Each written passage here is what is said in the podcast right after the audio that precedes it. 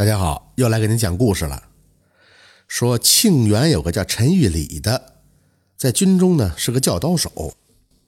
有一次啊，探亲回乡，在路过宁河县的时候，其中有一段路上荒凉寂寞，人烟稀少。走了很久，才看见一处破败不堪的房子上飘着炊烟。这陈玉礼很高兴啊，就过去敲门。半天呢，也没人答应。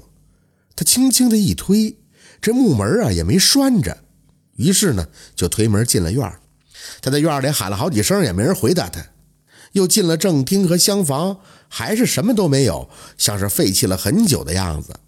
关键是没看见任何柴火焚烧的痕迹。陈玉礼徘徊了一阵，始终想不通这是怎么回事。正当他感到失望要离开的时候，突然就有一个声音对他说。阁下手中的刀够不够快呀？陈玉礼当时一惊，四下看了一下，也没有人呀。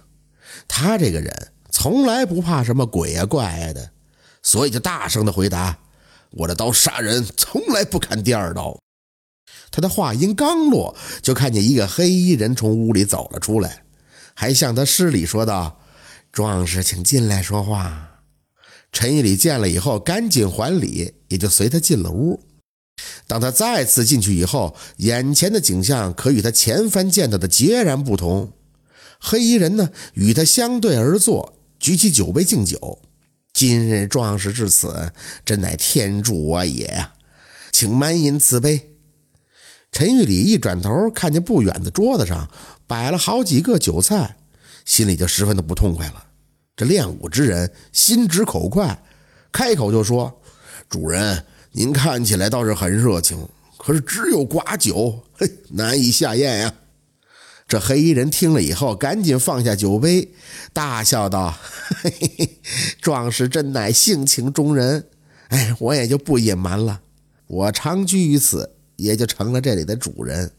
可前不久啊，却有强人上门索要我这容身之所。”本来想拒绝，无奈我这本事不如人家，也不是他的对手，所以今天啊，就备了一桌酒菜向他求情。哎，并不是舍不得招待壮士您呀，那桌子上摆的都是些樟鼠虫兽，你看见的精美菜肴不过是幻象罢了，哪敢用它来招待您呢？陈玉礼听了他的话，就心生怀疑，这怎么都感觉他不像是个人类。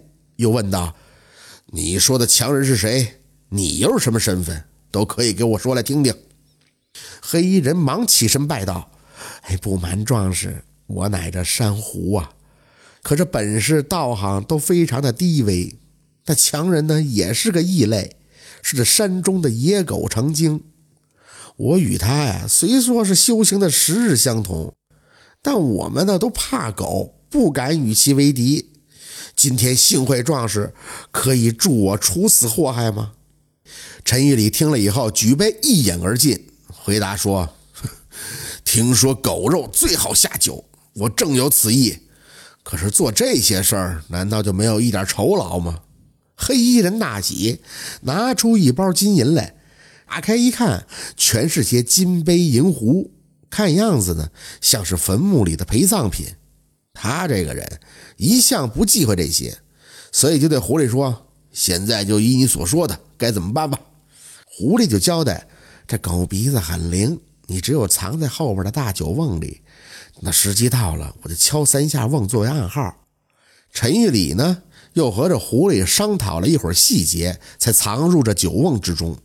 没过多久，果然听见狐狸从门外把野狗精迎了进来。那野狗一坐下来就问：“怎么会有人的味道啊？”狐狸就笑着说：“您这这好酒都是偷人家来的，怎么能不带一点人味呢？”野狗听了以后就厉声的问狐狸：“你何时搬走啊？”狐狸笑着回答他说：“哎，快了，快了，这顿不就是分离酒吗？”